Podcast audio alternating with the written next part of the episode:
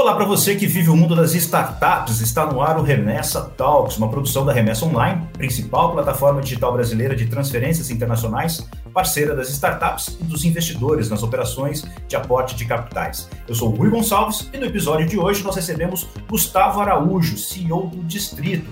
O Distrito é o maior ecossistema independente de startups da América Latina.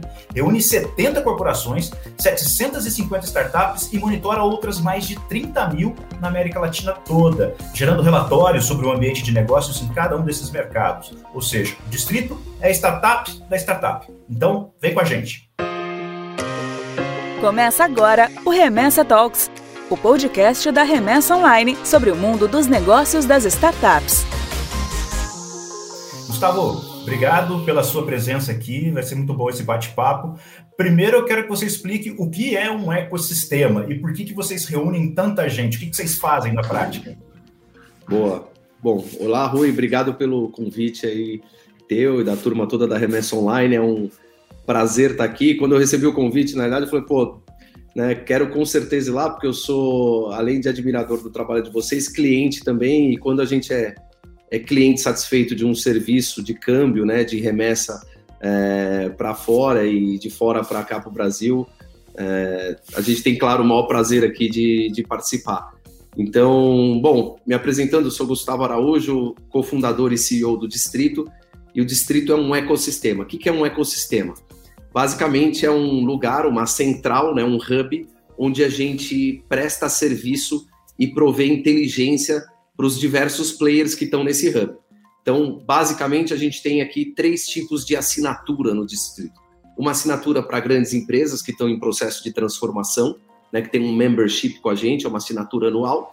A gente também tem uma assinatura para as startups. Então, com as startups, que são mais de 750 aqui residentes, a gente ajuda elas a captarem dinheiro, ajuda elas a se conectarem com grandes empresas, ajuda a construir produto, ajuda a construir time. Então, as dores né, que o empreendedor tem no começo da sua jornada, a gente tem aqui uma equipe hoje de mais de 50 pessoas só para tomar conta e ajudar essas startups residentes. E a gente também tem uma assinatura de dados, de informação, que a gente né, fornece para o mercado em geral, tanto empresas quanto pessoas físicas que querem estar antenadas né, com os movimentos de venture capital, as principais startups, as principais tendências que estão transformando os diversos mercados. Fintech, health tech, retail tech, enfim, e por aí vai. A gente está monitorando todos esses setores e trazendo sempre a informação mais é, nova né, para quem está aí querendo estar tá sempre on top, no edge do que do está acontecendo.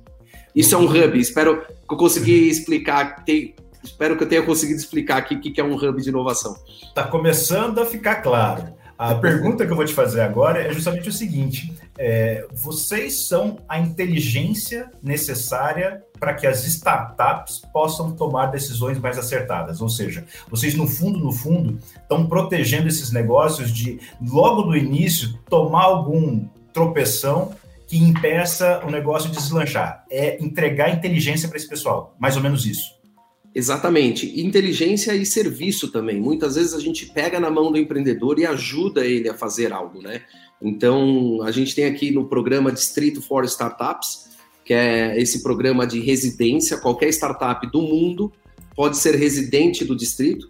Então, hoje eu estou aqui no Distrito Fintech, né? É um prédio que, por acaso, as startups podem usar, podem ter salas como a que eu estou aqui também, é, ou elas podem estar em Brasília, em Porto Alegre, né, ou em Buenos Aires, ou em Londres, em qualquer lugar do mundo, e usufruírem do serviço do programa.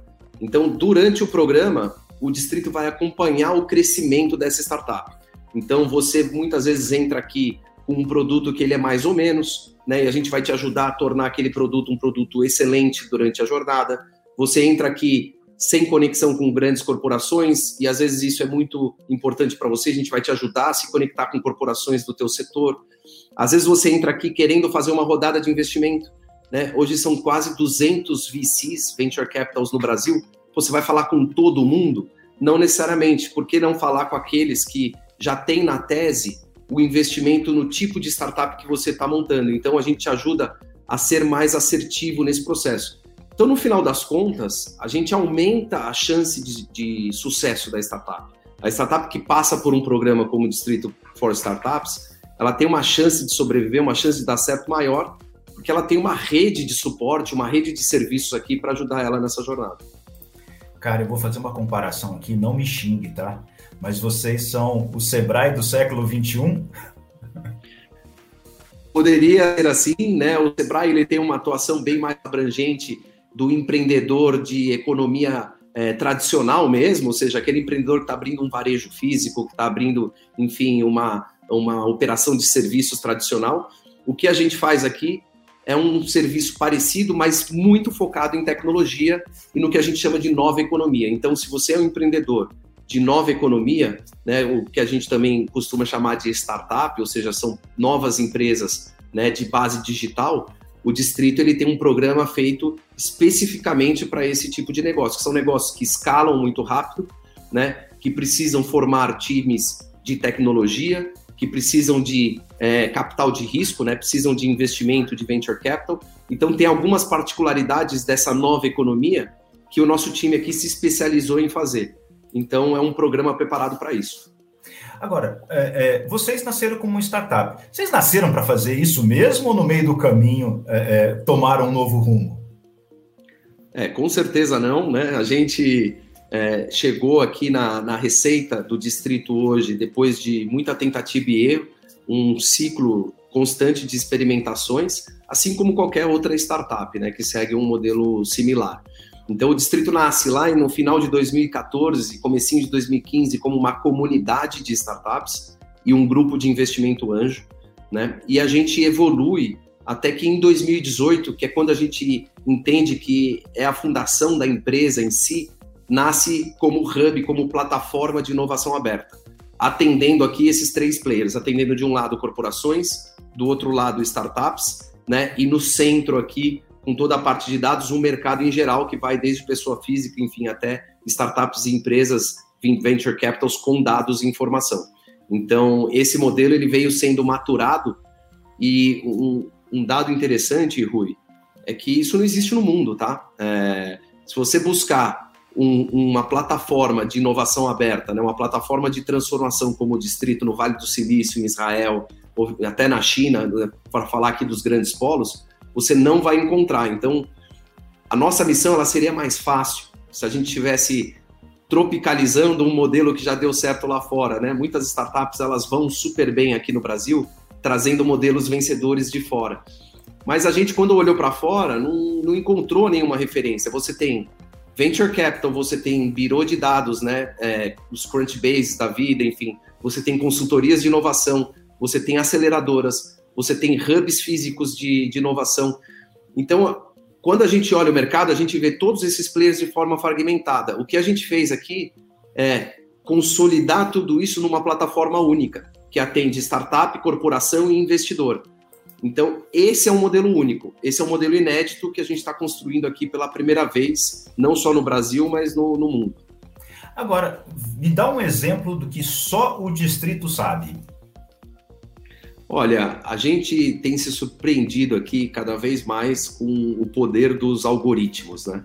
Então, a gente tem até divulgado alguns materiais, é, por exemplo, um algoritmo que ele tem o nome de T-Rel, que é um algoritmo que prevê quando que uma startup ela vai é, captar dinheiro, né? Então, com base na rodada de investimento anterior, com base no tamanho do time que essa pessoa tem, com base no salário médio que ela tem que pagar para uma startup daquele setor, enfim, com base em vários né, é, índices que inclusive demonstram para nós qual é o cash burn, qual é a queima de caixa que essa startup tem, a gente consegue prever com uma assertividade assustadora é, quando que essa startup vai fazer a sua próxima rodada.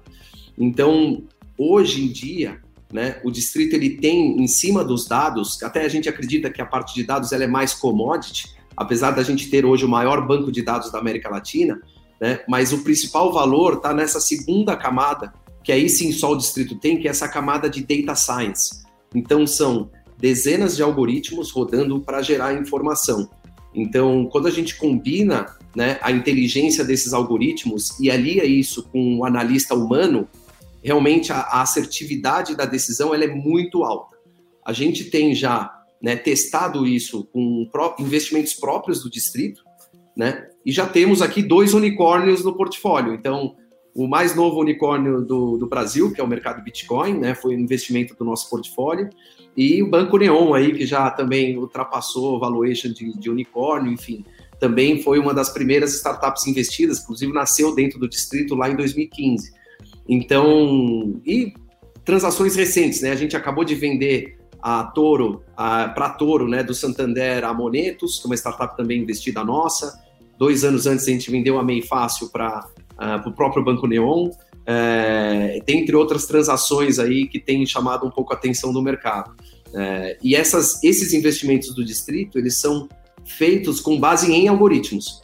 Então, tudo leva a crer que o algoritmo, junto com o humano, tem um poder enorme né? Ainda não chegou no ponto, Rui, de o algoritmo substituir o humano, tá? É, mas a soma dos dois a gente já sabe que é uma combinação explosiva.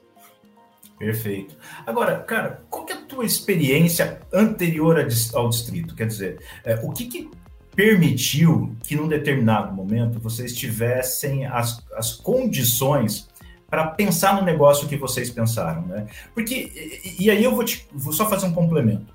É, normalmente, é, a gente está olhando, as startups olham para as dores do mercado. Então, a remessa online, por exemplo, é, transações de envio de dinheiro, remessas internacionais de dinheiro. Banco é muito complicado, banco demora muito, banco é muito caro. Fazemos isso com agilidade, melhor preço e, e, e com muita tecnologia.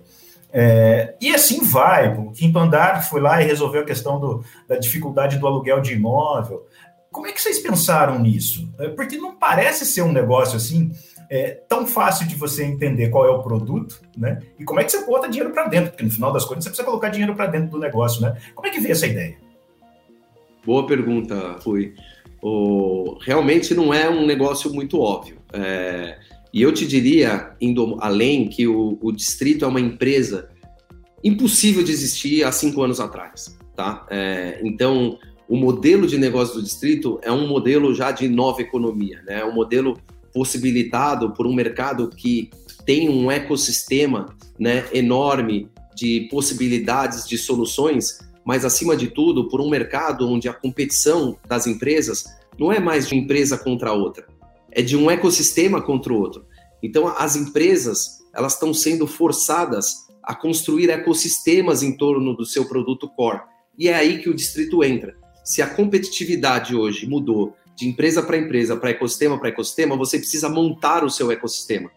Então você precisa escalar a sua empresa de maneira horizontal.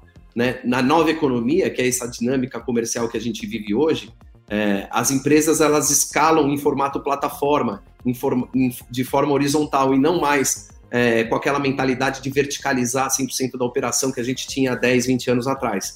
Então toda a dinâmica né, econômica, ela vem mudando e o distrito ela é fruto, é uma empresa fruto dessa nova dinâmica econômica que o, que o mundo está é, tá vivendo.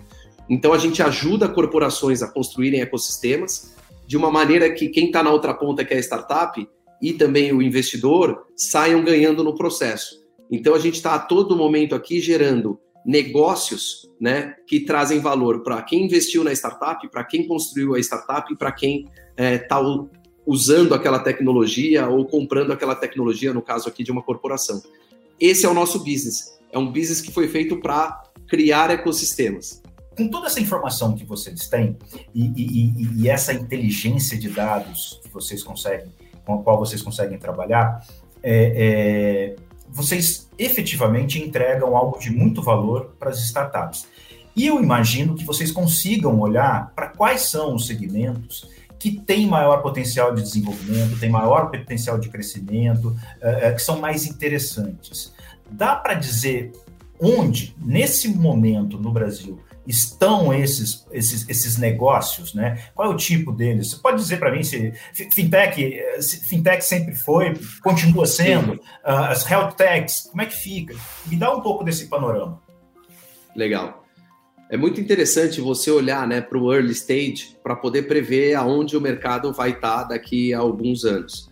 Então, é, quem investiu, né, quem começou a criar as fintechs é, lá em 2012, 2013, né, é, tá depois de oito, nove anos colhendo grandes frutos, né?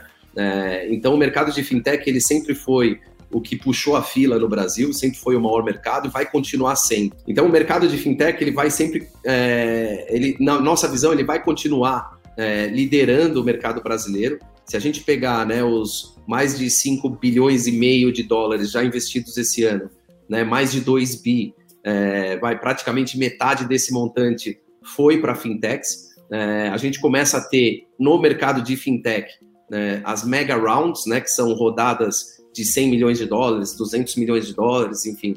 E, e isso não deve mudar. Tá? Apesar da gente ter tido uma disruptura muito grande já no mercado financeiro, né, nessa última década, uma inclusão brutal de brasileiros que não tinham uma conta bancária e a partir das fintechs passaram a ser incluídos no mercado financeiro através de produtos e serviços, é, a gente olha para frente e vê que, na realidade, muitas das inovações ainda estão por vir. Né? A gente teve agora, recentemente, é, o PIX, que é a base para o real digital, que o governo brasileiro já anunciou que, que, que vai existir, né? então a gente vai ter um, um, o real digital, a gente tem as todas do Open Banking, então as principais mudanças estruturais que vão de fato fazer maior competição e abrir o mercado brasileiro financeiro ainda estão por vir. Por isso que a gente ainda vê, por mais que o mercado de fintech tenha puxado é, até agora, um, um, potencial enorme de crescimento. Agora, depois de fintech, você tem é, o mercado de PropTech, que hoje é em venture capital o segundo mercado de maior investimento. Né? Então, aqui você tem Loft, Quinto Andar, enfim, né, que são dois unicórnios já brasileiros, e depois você tem é, uma série de outras empresas que está nesse exato momento fazendo, é, que estão fazendo Series A, Series B, é, se preparando né, para serem grandes players. Né? Então, o mercado de PropTech, de real estate, ele é muito grande. E você tem dois outros grandes mercados que são, que são mercados que estão muito aquecidos no Seed né, e no Series A são o mercado de educação, basicamente, de edtechs, e o mercado de saúde, de healthtechs. Inclusive, no distrito, né, a gente acaba sendo um reflexo também do early stage, a maior comunidade de startups é a de saúde. Hoje, a comunidade de saúde tem quase 200 startups residentes aqui no distrito, daquelas 750, e a gente tem em fintechs, que sempre foi a maior comunidade, 120, 130.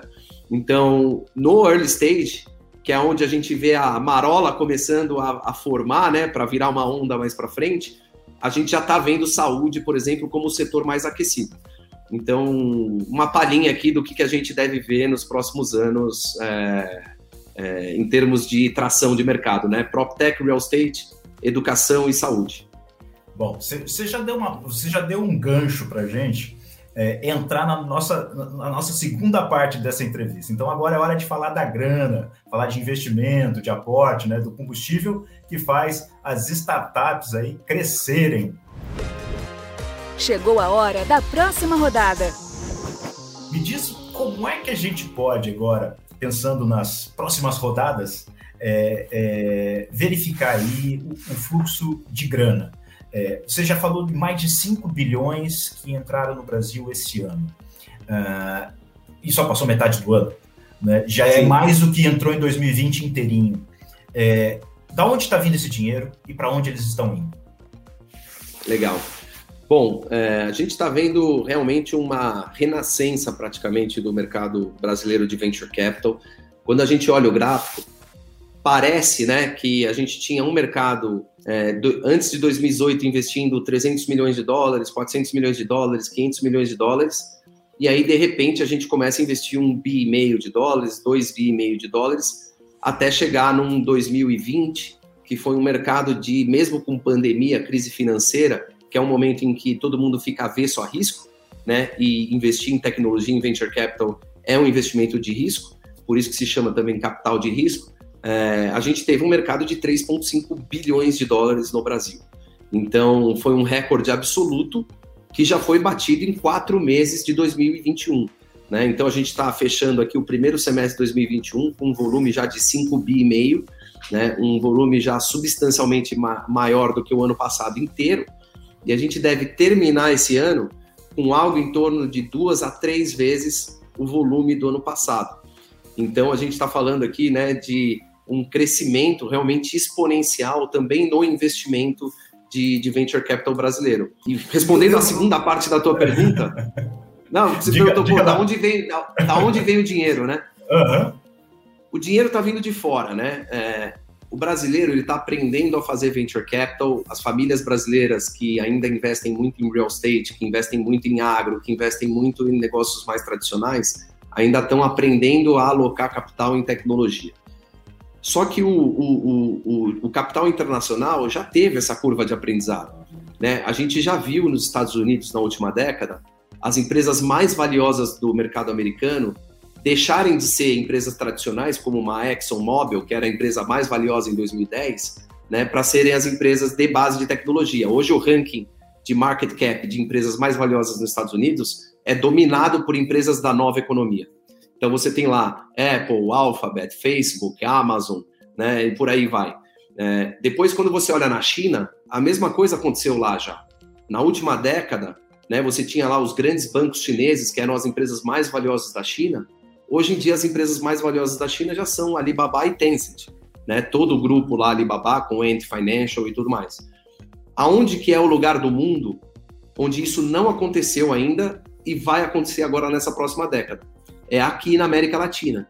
Então, a gente está vendo nesse exato momento, né, os grandes VCs gringos internacionais que fizeram muito dinheiro nesse flip de, de ranking né, das empresas mais valiosas da velha economia para a nova economia nos Estados Unidos e na China, vindo para América, a América Latina para fazer o mesmo tipo de dinheiro que eles fizeram lá, agora com a transformação da nossa região. E quando a gente pensa América Latina, o Brasil é responsável aqui por metade ou mais da metade de todo o mercado latino-americano hoje de tecnologia. Então, também é a América Latina a região do mundo hoje que mais adota rapidamente tecnologia, que mais cresce em relação à adoção de tecnologia. Então, tamo, a gente está no hotspot do mundo hoje. O que, que o Brasil e a América Latina têm para oferecer nesse momento que justifica 10 bilhões de investimento em um ano? Isso não é pouca coisa, a gente está falando de 50, 60 bilhões de reais injetado em novos negócios no Brasil. O que está acontecendo aqui? Pô, acho que é aquela máxima, né? de que qual que é o problema do, do Brasil ou da América Latina? Nada funciona, né? Qual que é a oportunidade do Brasil, da América Latina? Nada funciona. Então, assim, é, é uma oportunidade realmente muito grande de inclusão né, é, de pessoas em, em, serviços mais eficientes, é, em, em, dar acesso a serviços mais baratos, é, ganhos que a tecnologia tem um poder de, de trazer. Então, isso vale para os mais diversos setores, né? Então, a tecnologia ela tem a capacidade de resolver muitos dos problemas é, da sociedade, de alavancar produtividade, gerar acesso, diminuir custo. E a gente está vendo que realmente o, o, a região no mundo onde a gente tem a combinação né, é, de em, empreendedor capacitado, uma oportunidade de mercado grande, né? Ou seja, o time to market ele está perfeito aqui para a América Latina e para o Brasil. É por isso que chegou a nossa vez. A transformação da região ela vai ser feita agora ao longo dessa próxima década. As empresas mais valiosas da América Latina, né, hoje é uma Vale, mas ela já briga ali durante alguns meses, é, no começo desse ano, a empresa mais valiosa da América Latina foi o Mercado Livre. É, a gente já tem empresas como Magalu, como XP, agora Nubank, é, como VEG, são empresas que ou fizeram a transformação ou são empresas nativas já da nova economia que estão no ranking das 10 mais valiosas empresas da América Latina. Então, esse ranking ele vai ser dominado por empresas da nova economia e não só os 10 primeiros, né? Mas se a gente pegar o ranking das 100 mais valiosas empresas da América Latina, esse ranking ele vai mudar muito. Empresas tradicionais vão dar lugar agora para empresas da nova economia ou empresas que se transformaram né, em empresas da nova economia.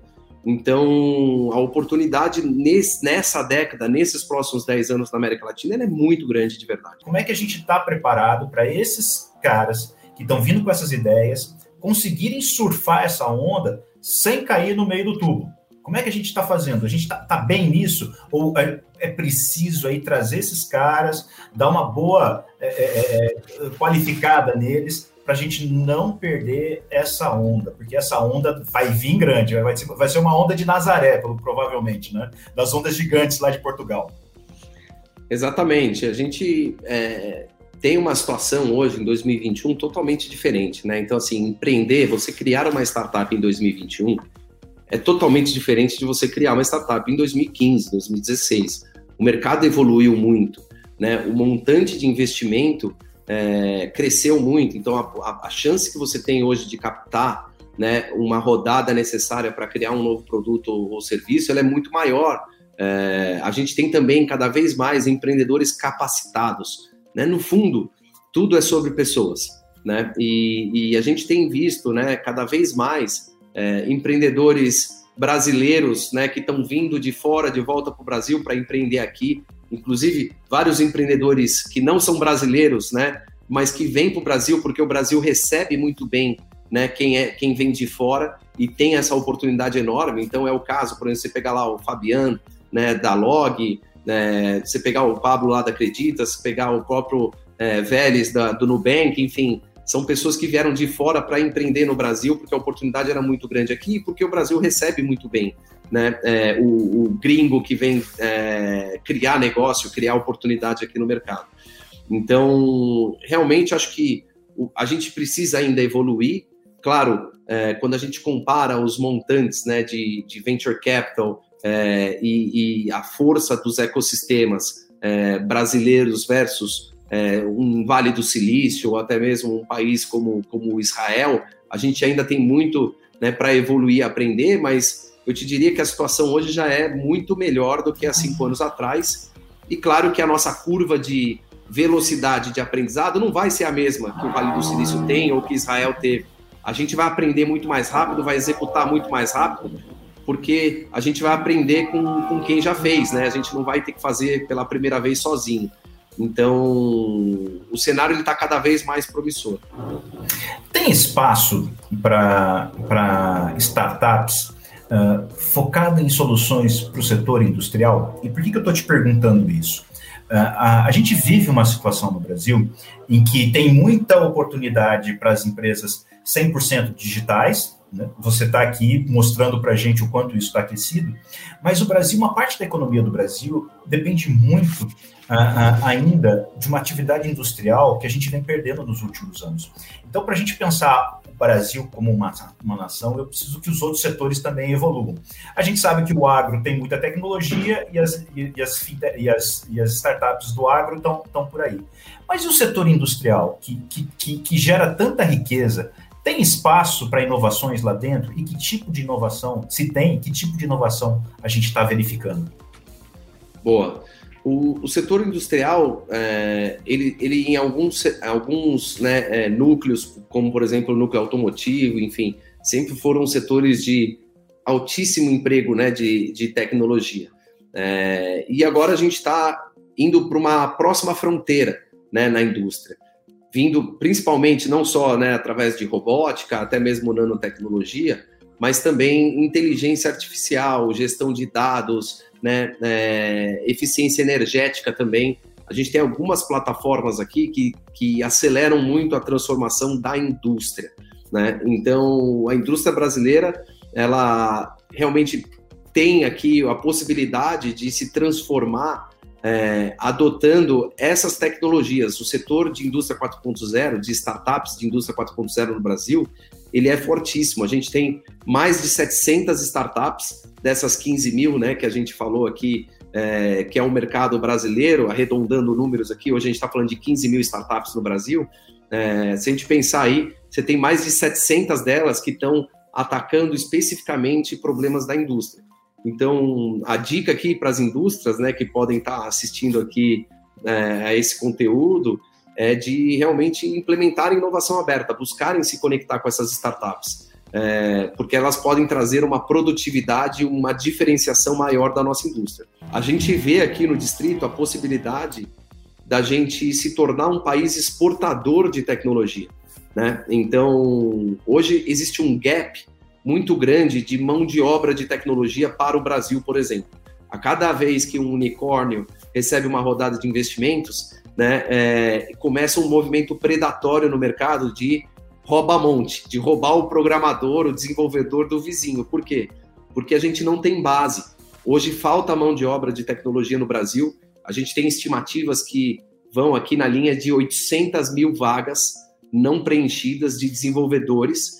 Então, hoje, um dos maiores gargalos né, para o crescimento do mercado de tecnologia no Brasil é realmente a formação de mão de obra, de desenvolvedor júnior mesmo, né? Porque se a gente não atacar o desenvolvedor júnior, nós não vamos ter o desenvolvedor pleno nem o sênior. Então, e se a gente ataca isso, né, com políticas públicas, com iniciativas governamentais é, e também, claro, com a iniciativa privada, a gente tem a capacidade de, de realmente começar a transformar a matriz econômica do país, de um país extremamente né, voltado aqui para commodities, é, para um país que exporta tecnologia para o mundo. O Nubank é um caso disso, né? Uma empresa brasileira que agora começa uma expansão global. A gente está exportando tecnologia, né? Nós seremos a infraestrutura financeira de vários outros países através do Nubank, uma empresa brasileira. É, esse capital, né? Ele volta para a balança econômica do Brasil. Então a gente está exportando tecnologia, né? Que é um produto de alto valor agregado. Então nós temos também como país uma transformação para fazer né, com a possibilidade de se tornar um dos grandes polos exportadores de tecnologia do mundo. Você está falando de uma coisa que, que, que, é um tema que me preocupa bastante, a, questão da, da, da, da, educação, né, da, da qualificação profissional em especial, uh, e também da empregabilidade. São, são dois calcanhares de Aquiles, se assim é possível a gente comparar, no Brasil. E aí, assim, vou trazer uma experiência minha. É, muito recentemente eu estava conversando com um diretor do Senai, do Senai Santos Dumont de São José dos Campos. E a gente estava batendo um papo e ele me disse o seguinte: ele falou, eu ofereço cursos profissionalizantes que garantem um emprego rapidamente uh, e o curso é de graça, ninguém paga nada e eu tenho vaga ociosa. Então, se falta, se tem vaga sendo oferecida e, não, e tem gente que não está interessado em estudar, você não vê que isso pode ser um problema uh, já que tem tanto investimento sendo feito no Brasil, porque você está montando justamente isso. Você está colocando que 10 bilhões a 13 bilhões de dólares vão entrar só nesse ano para fazer essas empresas crescerem. Essas empresas crescem, elas precisam de mais gente trabalhando, mais gente inteligente, mais gente criativa, com capacidade de programação dentro delas. Não vai chegar uma hora em que a gente vai dar no batente e, e como é que a gente sai dessa? Já deu. O investidor vai ter o retorno, né? já bateu. É, então, assim, nós já batemos, né, a gente já está com esse gargalo, é um problema gravíssimo. A gente tem atacado isso aqui também no distrito, então a gente tem um programa chamado Mil Devs. É, então, enquanto estamos aqui né, gravando, tem uma turma estudando, a gente está fazendo uma primeira turma piloto de formação de 80 desenvolvedores é, do zero, tá? principalmente é, jovens carentes, né? Então, a gente, para esse programa, busca realmente pessoas que não teriam oportunidade de aprender. E quando você vai para né, lugares mais carentes, você percebe que só o curso, né, que acho que é um pouco do tema da tua pergunta, ele não é suficiente, porque a pessoa precisa sobreviver. Então, ela precisa, é uma pessoa que está trabalhando como garçom, ou é um motorista de, de aplicativo, enfim, ou ter algum outro emprego, né? É, e essa pessoa ela não pode deixar esse emprego para poder estudar. Então, de duas, uma. Ou você né, oferece esses cursos em horários alternativos, ou você oferece uma bolsa para essa né, garçonete ou esse garçom deixarem de, é, de, de atuar com, com essa profissão para poderem estudar programação e durante quatro, cinco meses ali terem uma formação diferente. Então, nesse programa Mil Devs, por exemplo, a gente é, ajuda inclusive com computador, com internet, porque não adianta também se oferecer só o curso de graça. A pessoa não tem o computador ou não tem a internet para poder estudar. É, então você tem que prover toda a infraestrutura em volta né, para fazer essa mudança de vida né, para essa pessoa. E o, o, que os números mostram desse programa é que você muda não só a vida dela e da empresa que vai contratar né, um desenvolvedor, ali, uma desenvolvedora, mas muda a família, de, é, muda a família da pessoa. É, as primeiras turmas aqui que a gente é, tem dados né, com startups que a gente está trabalhando desse setor, as, as rendas familiares dobraram depois que uma pessoa da família foi empregada como desenvolvedor. Então, você tem ali uma renda familiar, às vezes, de R$ 2.500, R$ 3.000, uma pessoa que vira desenvolvedora da família, ela já larga no primeiro emprego, é a base, é o piso é esse, né? R$ 2.500, R$ mil reais. É, então você dobra a renda familiar e é um ganha-ganha para todo mundo. Né? Você está provendo mão de obra para quem precisa crescer e mostrar resultado na vida de um monte de gente do outro lado. Então, a gente está realmente numa oportunidade aqui de encaixar a oferta com a demanda. A gente tem 13 milhões de desempregados numa ponta e 800 mil vagas é, não preenchidas e 13 bilhões de dólares sendo investidas na outra. Como é que a gente faz essas coisas acontecerem? E, e o que você trouxe agora é algo que eu já ouvi e, da, da boca do Márcio William, que é o nosso CTO. Uh, ele, ele, falou justamente isso. Ele falou assim, cara, a, a, a possibilidade de transformação social que, é, que esse momento tecnológico tem propiciado é muito grande. Primeiro, porque você é, é, é, é uma transformação, né? são negócios que precisam de capital humano. E o Brasil tem muito capital humano, são 200 milhões de habitantes. E a gente está desperdiçando uma boa quantidade, que não estão, eles não estão estudando. Então, se a gente consegue estimular realmente essa formação, a gente traz mais gente para um mercado que precisa de, de, de, criatividade e pluralidade, pessoas que enxergam as coisas de forma diferente. Outro aspecto é o salário. Os salários estão bem, estão tão, tão, tão, tão, tão elevados nesse segmento. Portanto, você tem um impacto claro na família deles. E o Márcio sempre bate nisso. Ele falou assim: é, é, é fantástico, porque o cara faz um curso de tecnólogo de dois, três anos. Uh, às vezes nem isso, às vezes um curso de programação específico de uma linguagem. Ele começa a desenvolver. Uh, uh, em pouco tempo ele está ganhando 5 mil reais e ele ganha muito mais do que a família dele inteira. Então, é uma capacidade Exato. de transformação social do Brasil que também é muito grande. Você está falando de 800 mil vagas por preencher. Essas 800 mil vagas podem ser, podem virar 800 mil famílias beneficiadas por esses postos de trabalho. Exatamente. Assim, só para você ter uma ideia, esse nosso programa, cada desenvolvedor que a gente forma tem um custo de 5 mil reais. Então, custa 5 mil reais para você mudar a vida de uma pessoa e são quatro meses. Então a gente está falando de 5 mil reais e quatro meses de curso intensivo, claro. Uma pessoa que não sabe nada de programação e ela sai na outra ponta com um desenvolvedor júnior de Python. Né? Por que Python? Porque Python hoje é a linguagem de maior necessidade do, do mercado. A gente tem Python sendo usado muito para inteligência artificial, para toda a parte de data science, né, para vários tipos de interfaces inteligentes. Então, hoje o desenvolvedor de Python ele tem um valor muito grande no mercado. E essas 80 pessoas que estão né, é, passando por essa primeira turma, elas já saem com um contrato de experiência com startups e empresas aqui parceiras do distrito. Então, mais do que o curso, a pessoa já sai empregada também. Então, realmente, assim, é, às vezes eu me pergunto assim, por que, que não tem mais gente, né, mais empresas fazendo isso? Mas uh, o, o gap ele é muito grande e a solução está na nossa frente. Gustavo, é uma pena, mas os nossos 40 minutos de bate-papo estão se encerrando nesse exato instante. Então eu quero agradecer demais esse tempo que você pôde dedicar aqui para a gente. Eu acho que foi um papo muito legal porque a gente falou de, de, de do, universo das startups, a gente começou a pensar sobre o Brasil, cara. Isso, isso é muito legal, porque é, é, é a gente precisa transformar o país, né? O país precisa melhorar muito e, e, e uma parte dessa responsabilidade está dentro desses novos negócios, que podem gerar é, qualidade de vida, podem gerar soluções inovadoras, podem gerar oportunidades e, e, uma inclusão social bastante grande. Eu acho que, que é fantástico.